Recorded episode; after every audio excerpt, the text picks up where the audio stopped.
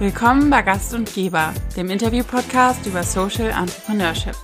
Mein Name ist Isabel und in diesem Podcast möchte ich gerne Gründer, Startups und Unternehmen beleuchten, die im sozialen und nachhaltigen Bereich angesiedelt sind.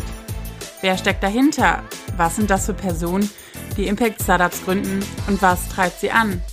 Wie viel soziales Unternehmertum braucht die Wirtschaft, um nachhaltig für positive Veränderungen zu sorgen? Aber auch Fragen wie, was ist die Rolle der Politik dabei? Hat die Politik eine Pflicht, Impact-Startups zu unterstützen? Und falls ja, kommt sie dieser Pflicht auch nach? All das möchte ich in diesem Podcast gern herausfinden und lade dazu spannende Persönlichkeiten ein, die von sich selbst, ihren Erfahrungen und ihrer Motivation erzählen, sodass wir gemeinsam mehr über Impact Startups lernen können. Wenn ihr mögt, dann folgt mir gerne auf Instagram unter Gast und Geber. Das und ausgeschrieben. Heute spreche ich mit den beiden Gründerinnen von Mimikry, Nora und Vera. Mimikry stellt Taschen her, die aus kaputten Flüchtlingsbooten gefertigt werden. Außerdem setzt das Mimikry-Team politische Kampagnen für eine humanitäre Flüchtlingspolitik um und gibt Workshops zum Thema Nachhaltigkeit und Leadership. Das Team setzt sich aus Menschen mit und ohne Fluchterfahrung zusammen. Die beiden Gründerinnen sind absolute Powerfrauen. Während des Interviews konnte man in ihren Augen sehen, wie sehr sie für die Sache brennen. Das hat mich nachhaltig beeindruckt. Wir haben Lockdown und das Interview wurde remote aufgezeichnet. Drei Leute in drei Räumen mit unterschiedlicher Internetverbindung macht es natürlich nicht leichter. Ich hoffe daher, dass ihr ein wenig Nachsehen hinsichtlich der Tonqualität habt. Liebsten Dank. Und nun viel Spaß beim Zuhören.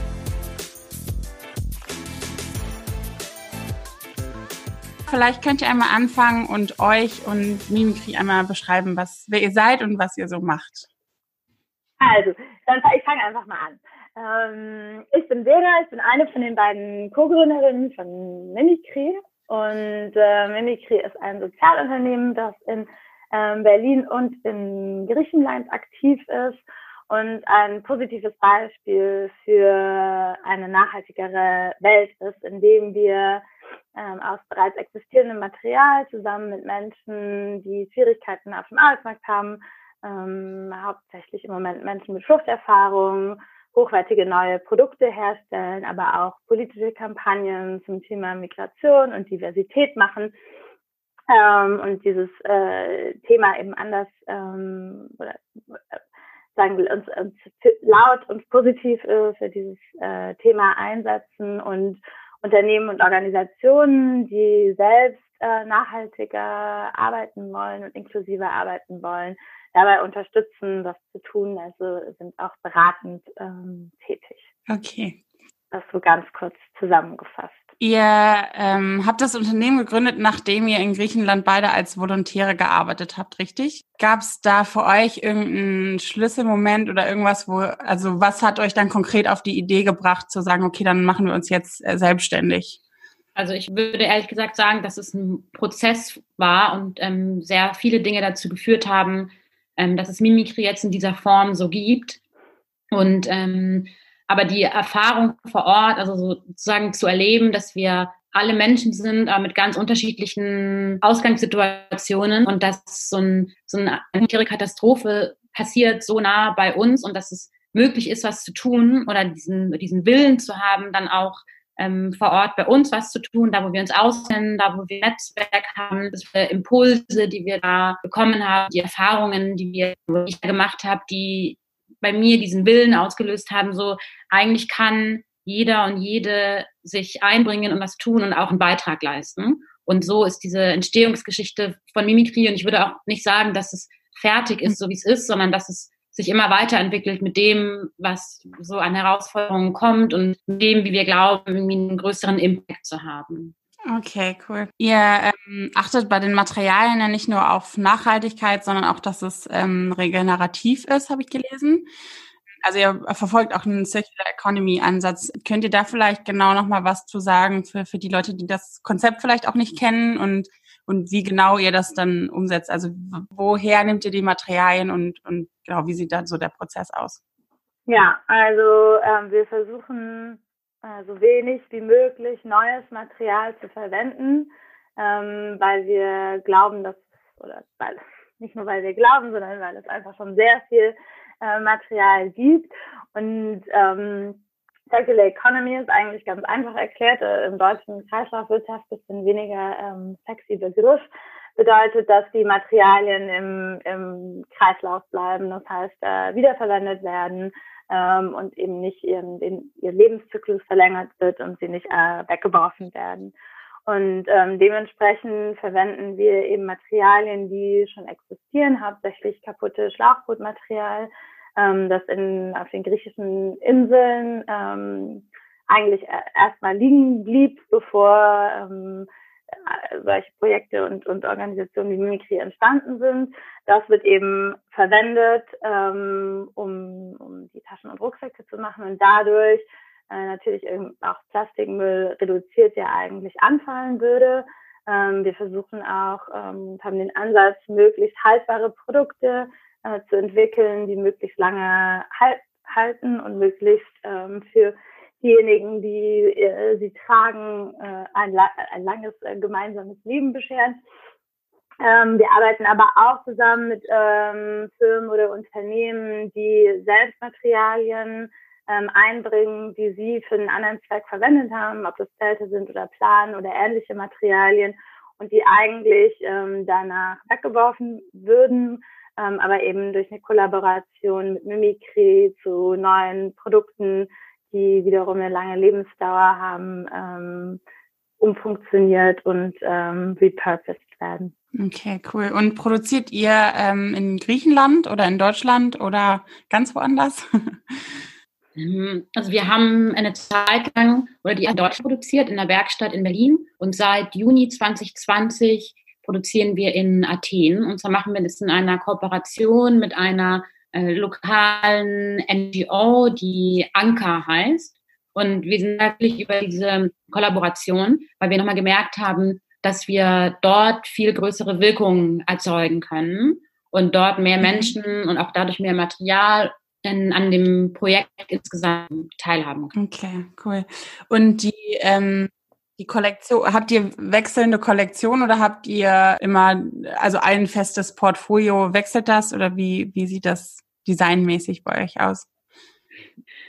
Das ist sehr ähm, kreativ fluide, würde ich das mal benennen. ähm, wir sind ja ähm, überhaupt nicht aus der Modebranche und haben auch überhaupt nicht den Anspruch, ähm, Konzepte, die es dort gibt, die wir vielleicht gar nicht so unterstützenswert finden, wie mehrere Kollektionen im Jahr, die dann auch schon, wenn die nächste Kollektion wieder rauskommt, eigentlich nicht mehr interessant sind, äh, zu replizieren, sondern ähm, jedes Produkt, das wir entwickelt haben, in einem co-kreativen äh, Prozess mit unterschiedlichen Leuten zusammen gestaltet. Also auch das ist ähm, nicht einfach entworfen von einzelnen Individuen, sondern eine Zusammenarbeit aus ganz vielen verschiedenen Menschen, die auch davor teilweise noch nie eine Tasche oder einen Rucksack entworfen haben ähm, und ist dann Teil unserer Produktpalette. Und natürlich haben wir aber in dem Prozess, seitdem es Mimikry gibt, seit 2017,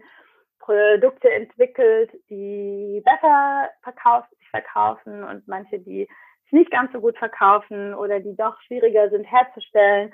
Und dementsprechend machen wir so alle paar Monate ähm, eine Überprüfung dessen, welche Produkte wir weiterhin fertigen wollen und ähm, immer auch wieder neue Design-Sessions, wo wir ähm, unterschiedliche Menschen mit einbeziehen, um ein neues Produkt zu entwickeln.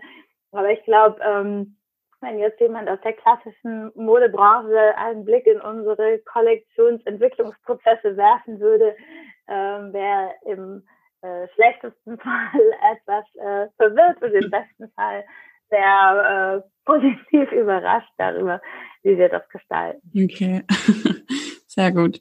Ja, das Schöne ist auch, dass wenn wir Kollaborationen abstimmen kann, was es da für Bedürfnisse an Produkten gibt. Also dass man zum Beispiel überlegt, was passt gut zu dem Material, was ihr habt, was passt gut ähm, auch zu den Bedürfnissen, die eure dann Nutzer oder also dass da so ein auch ein bisschen Kreativität ist, je nachdem, mit wem wir sozusagen zusammenarbeiten. Mhm.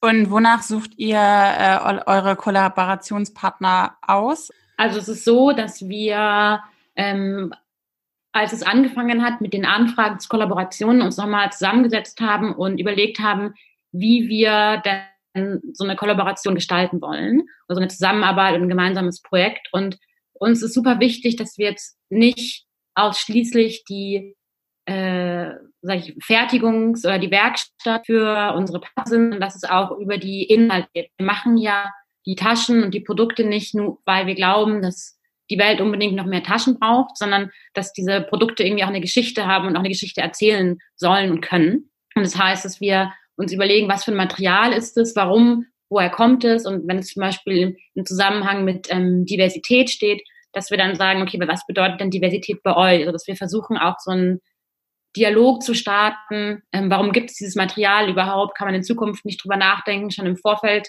zu überlegen, was passiert nach der eigentlichen Nutzung damit, um eben diese Themen Kreislaufwirtschaft oder auch Diversität oder ähm, auch Integration von Menschen, die Schwierigkeiten haben, im Arbeitsmarkt, im Arbeitsmarkt anzukommen, so mit, mitzugeben. Also diese Produkte, die wir Designs, die, der haben auch noch einen weiteren Zweck, außer den, der Zweck, eine Tasche zu sein. Ja.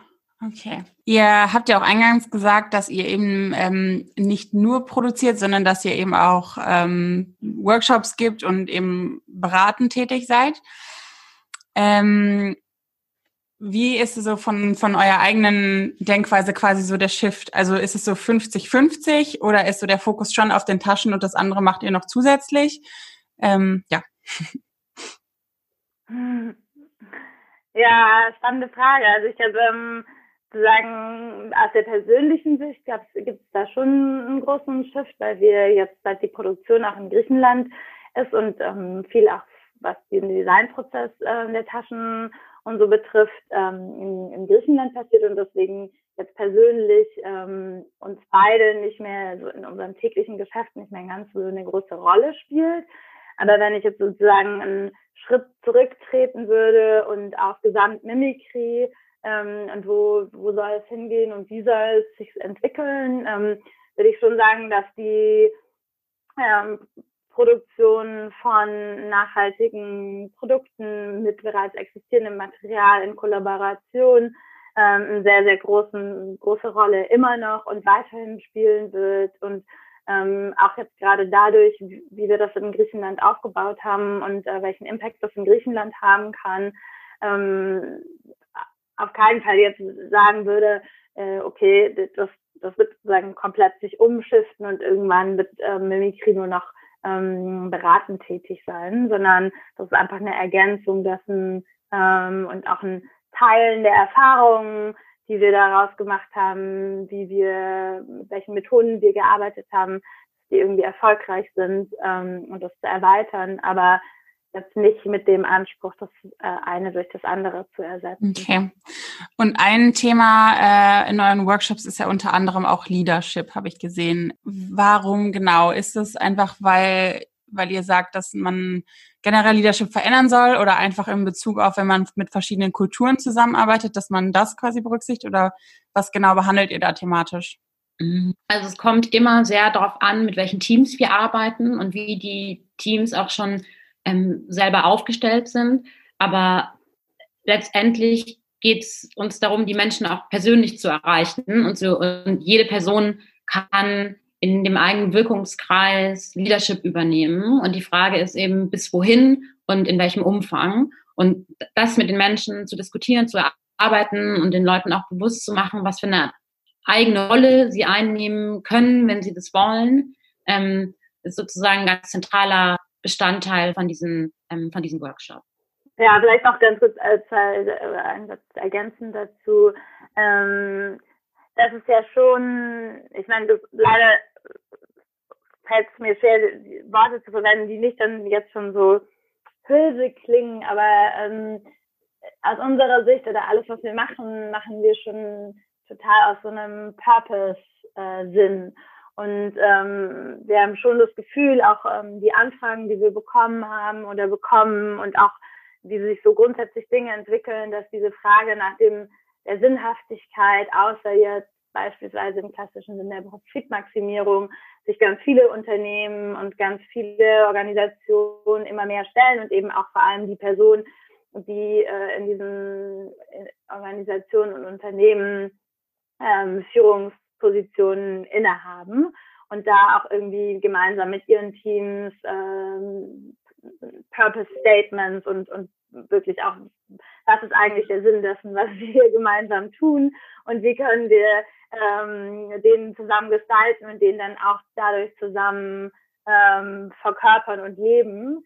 Ähm, und das ist, dass, dass da sozusagen im Bereich äh, Leadership und Purpose ähm, ein sehr großer Bedarf ist und ein sehr großes Interesse ist und es auch irgendwie interessant ist zu sehen, weil ich glaube, da hat sich schon auch viel verändert in den letzten Jahren hin von die kleinen neuen Sozialunternehmen bekommen Beratung und Unterstützung von den klassischen Großen. Äh, wie macht man denn irgendwie, wie macht man richtig Business?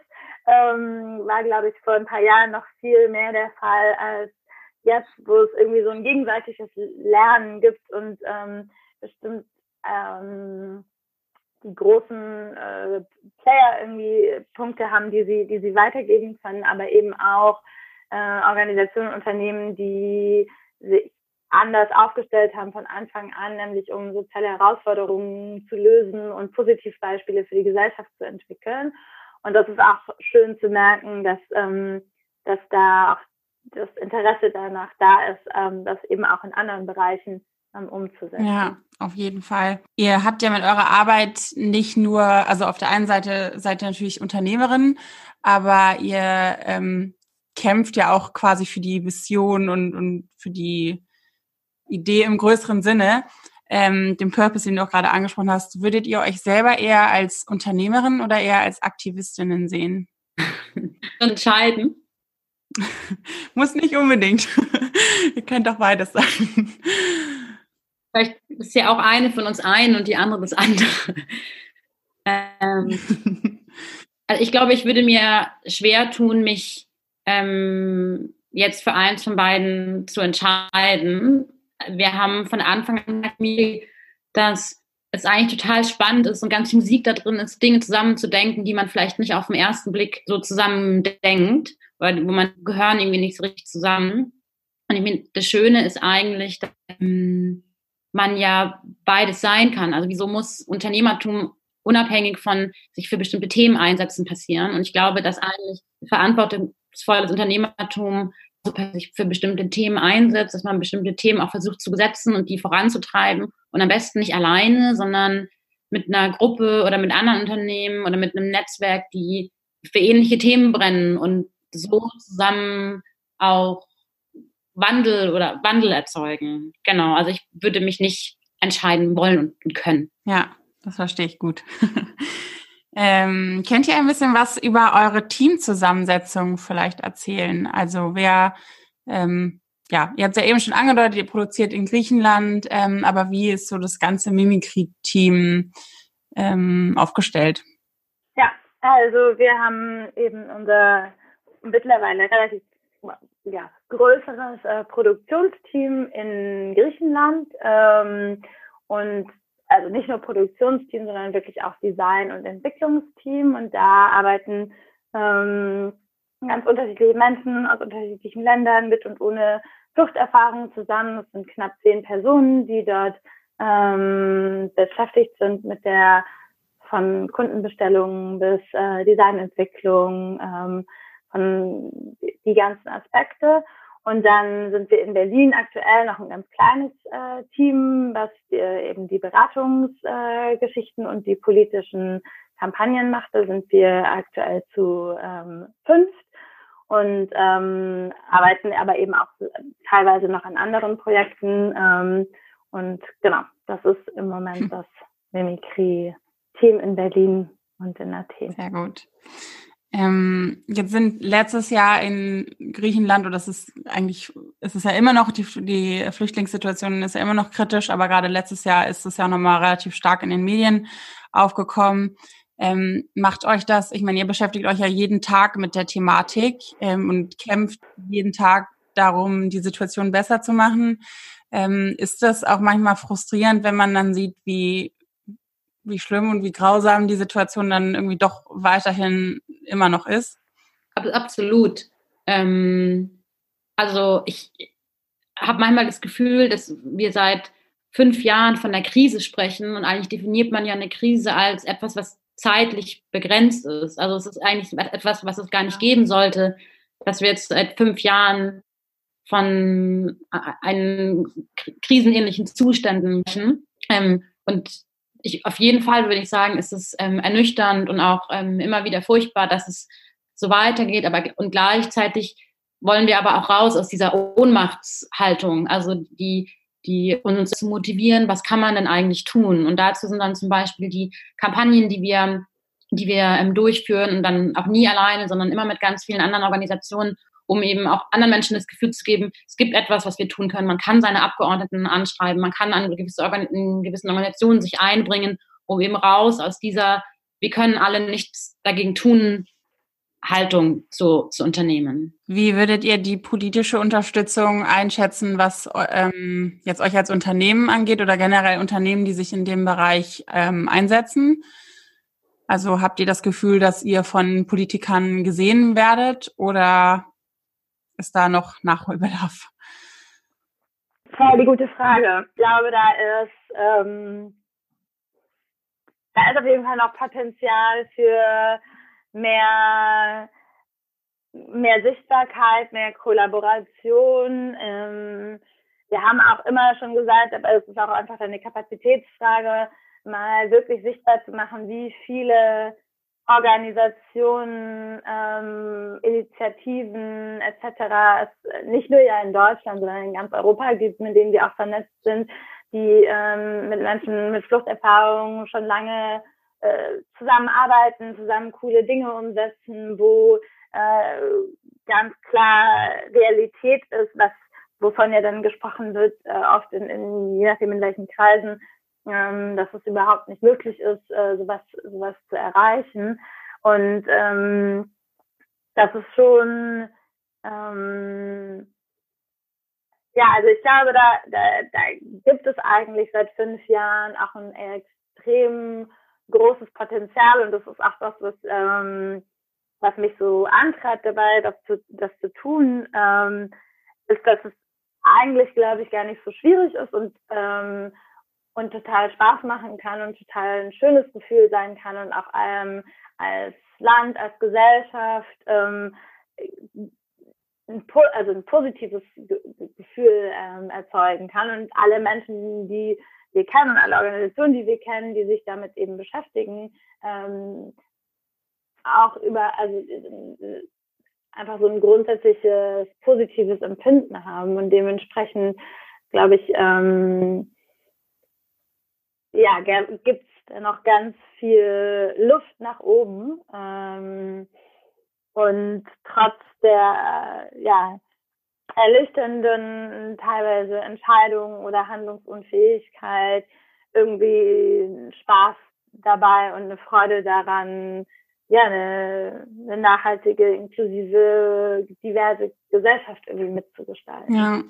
Hättet ihr denn für jemanden, der jetzt sagt, er möchte sich irgendwie in der Thematik einsetzen, ähm, irgendein Tipp, was man machen kann? Weil ich finde, damals, als so die erste große Flüchtlingswelle kam, war das ja super groß in den Medien.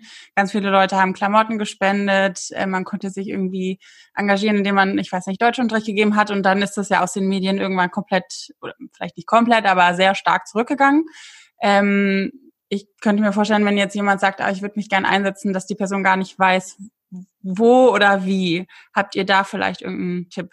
Ähm, ja, wir haben, also wir haben immer wieder, ähm, veröffentlichen wir auch auf unserem ähm, Blog äh, genau zu solchen Fragen auch Antworten, wo wir zum Beispiel Organisationen vorstellen, die sich sowohl in Deutschland, aber auch in ähm, Griechenland äh, engagieren und wo man sich einbringen kann oder wo man also entweder mit Zeit oder auch Organisationen, an die man spenden kann. Mm, wir stellen, haben Bücher vorgestellt, ähm, von denen wir glauben, dass sie interessant sind, um nochmal mehr über die Themen, mit denen wir uns beschäftigen, zu lernen, um einfach auch so ein, so ein, die Möglichkeit mal damit zu beschäftigen und wenn gewollt, auch sich aktiv einzubringen. Ja, ich, ich glaube, es gibt so un, also unzählige Möglichkeiten, je nachdem auch, worauf man Lust hat und was man irgendwie gerne macht und, ähm, und da kann man sozusagen ganz, äh, ja, sich erstmal vielleicht überlegen, so, was mache ich gerne und was macht mir Spaß und dann gibt es dazu auch ähm, Möglichkeiten, sich zu engagieren, sich einzubringen. Ähm, ich würde auch alle Art von Antirassismus äh, Engagement, Training, Arbeit mit einbeziehen, weil ich glaube, wenn wir ein anderes Bild von äh, Menschen aus anderen Ländern hätten, dann ähm, gäbe es auch viele der politischen Entscheidungen, die es jetzt gerade so gibt, auch gar nicht. Ja, das glaube ich auch.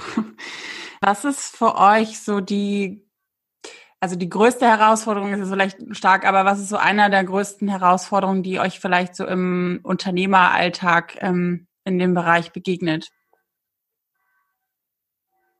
Du meinst jetzt insgesamt oder in dem Bereich? Ähm, ich habe es nicht verstanden, ehrlich gesagt. Ja, also ähm, in dem Bereich genau, also eure in eurer persönlichen Arbeit, die ihr leistet, was was euch quasi so die größte Herausforderung bereitet. Also quasi in in Mimikries äh, Bereich. Du hast absolut recht. Es ist super schwierig, die eine große Herausforderung ähm, zu nennen, weil es gibt schon ähm, äh, viele oder einige. Äh, ich würde sagen, was ich als sehr große Herausforderung empfinde, ist, viele Dinge gleichzeitig gut können zu so, also so oder diesen Anspruch zu haben, vor allem in der Aufbauphase, ähm, sehr viele Themen bedienen müssen und erstmal nicht so zu wissen, wo man den, den Fokus äh, drauf legt. Mhm. Ich würde sagen, wir haben es sehr gut gelöst, weil wir irgendwann verstanden haben, wir müssen das überhaupt gar nicht alles können. So, es gibt Leute, die können das ähm, und die können es dann noch richtig gut machen und das müssen nicht wir beide oder unser Team ähm, alleine leisten. Aber das war echt, ähm, finde ich, eine sehr große Herausforderung. Ja.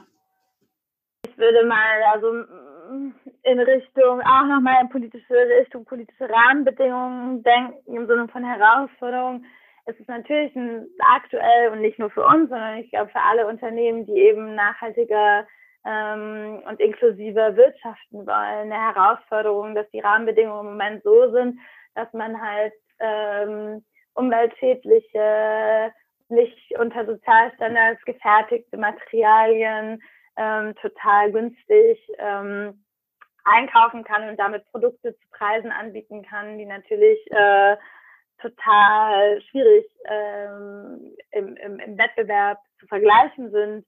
Ähm, und schon dann der Anspruch, also die, Herausforderung zu sein, wie, ähm, wie setzen wir unsere Werte konsequent um und haben trotzdem ein Preismodell, das in der aktuellen Konstellation oder Welt irgendwie auch äh, umsetzbar ist. Ähm, und natürlich, hm, jetzt bestimmt weiterhin total viele Herausforderungen, aber wenn da Rahmenbedingungen nochmal anders wären, dass man zum Beispiel als Unternehmen, wenn man auch äh, soziale und ökologischen Mehrwert leistet, ähm, andere Formen von Steuern zahlen müsste oder andere Formen von Förderung erhalten würde, ähm, würden sich unsere Herausforderungen auf jeden Fall etwas äh, minimieren.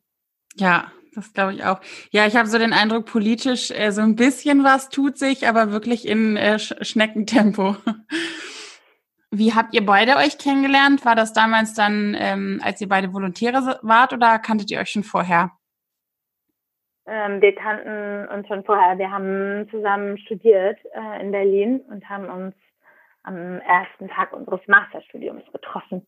Und, ähm, ja, mhm. waren deshalb schon befreundet. Okay, cool.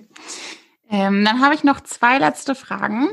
Die eine ist, ähm, wolltet ihr schon immer Unternehmerin werden oder hat sich das dann dadurch äh, entwickelt sozusagen, weil ihr den Need gesehen habt, da jetzt anpacken zu müssen? Ähm, also ich hatte jetzt nicht den konkreten Wunsch, schon immer Unternehmerin zu werden. Ähm, das hat sich irgendwie dann als die richtigen, der richtige Weg angefühlt, ähm, das zu machen. Und eigentlich, also war es mir total wichtig, das nicht ausschließlich als ähm, soziale Aktivität sozusagen zu sehen, als Sozialunternehmertum ähm, zu denken, weil ich finde, dass beides viel zu oft getrennt gemacht und auch betrachtet wird. Und diese Kombination von sozialen Mehrwert schaffen und ökologischen Mehrwert schaffen, aber eben auch Arbeitsplätze und ähm, Geld zu verdienen damit. Das finde ich etwas, was irgendwie so lange nicht zusammengedacht worden ist bei uns. Und deswegen ist dieser, dieser Ansatz für mich dann auch so der einzig richtige, richtige gewesen. Und bin eigentlich total, bin total froh, dass wir diesen Weg gegangen sind. Ja, also da ähm, muss ich auch so sagen, ich sehe das ähnlich, weil ich finde, was ich halt so spannend finde, gerade auch ähm, an der Art von Unternehmertum, ist, dass der Konsument, also ich meine, ich, ich würde jetzt mal davon ausgehen, dass ein Großteil der Leute, die bei euch einkaufen, natürlich auch ähm, ethisch und emotional und so von der Einstellung dahinter stehen. Aber äh, grundsätzlich ist es halt ja trotzdem so, dass die Person, die, die dann einkauft, ihr eigenes Konsumverhalten ja noch nicht mal groß ändern muss. Ähm, weil wenn sie eine Tasche kauft, dann würde sie die Tasche wahrscheinlich sowieso woanders kaufen. Und das finde ich irgendwie das Spannende daran, weil man, wenn man sowieso kauft, kann man es halt auch gut machen quasi. Ähm, deswegen glaube ich, brauchen wir da noch viel mehr von. okay, und äh, du, Vera, wie war es bei dir? Also hattest du das schon immer auf dem Schirm oder hat sich das ähm, bei dir dann auch so ergeben?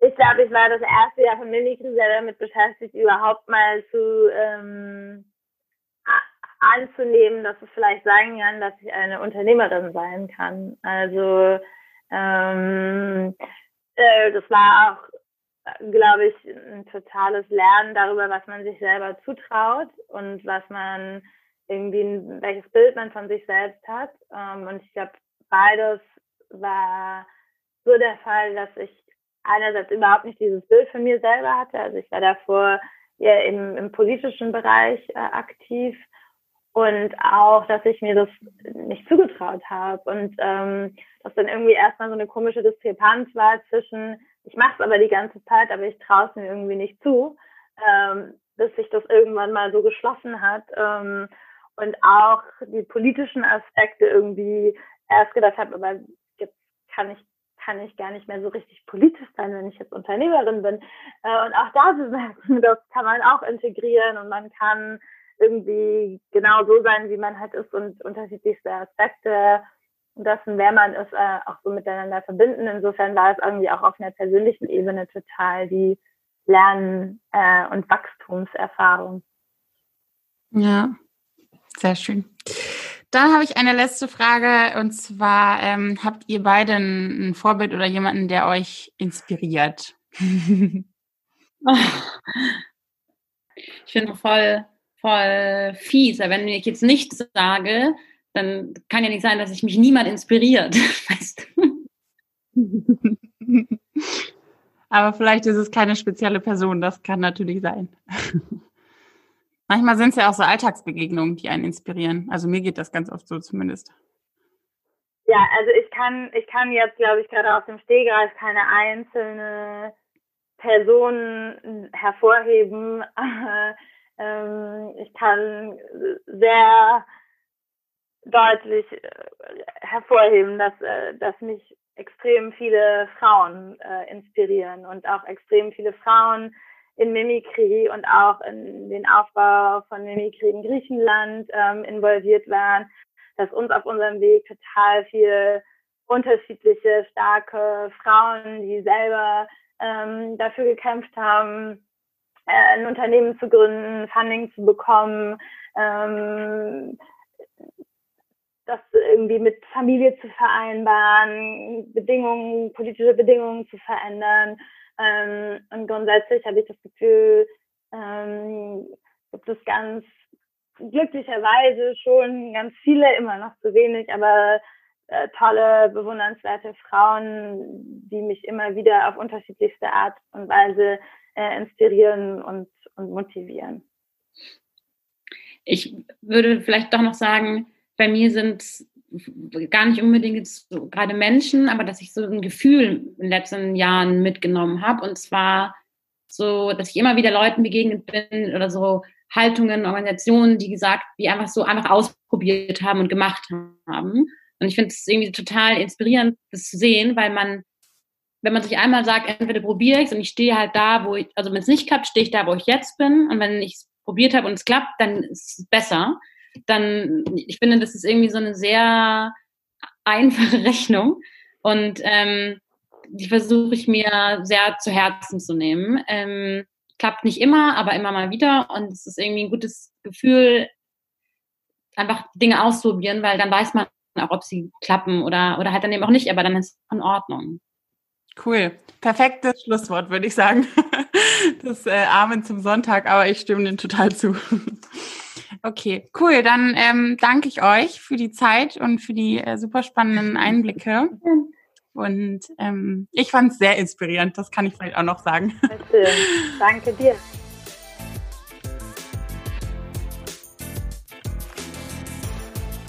Das war die heutige Folge von Gast und Geber. Ich hoffe, ihr hattet eine gute Zeit und seid beim nächsten Mal wieder mit dabei. Bis dahin, macht's gut und bleibt gesund.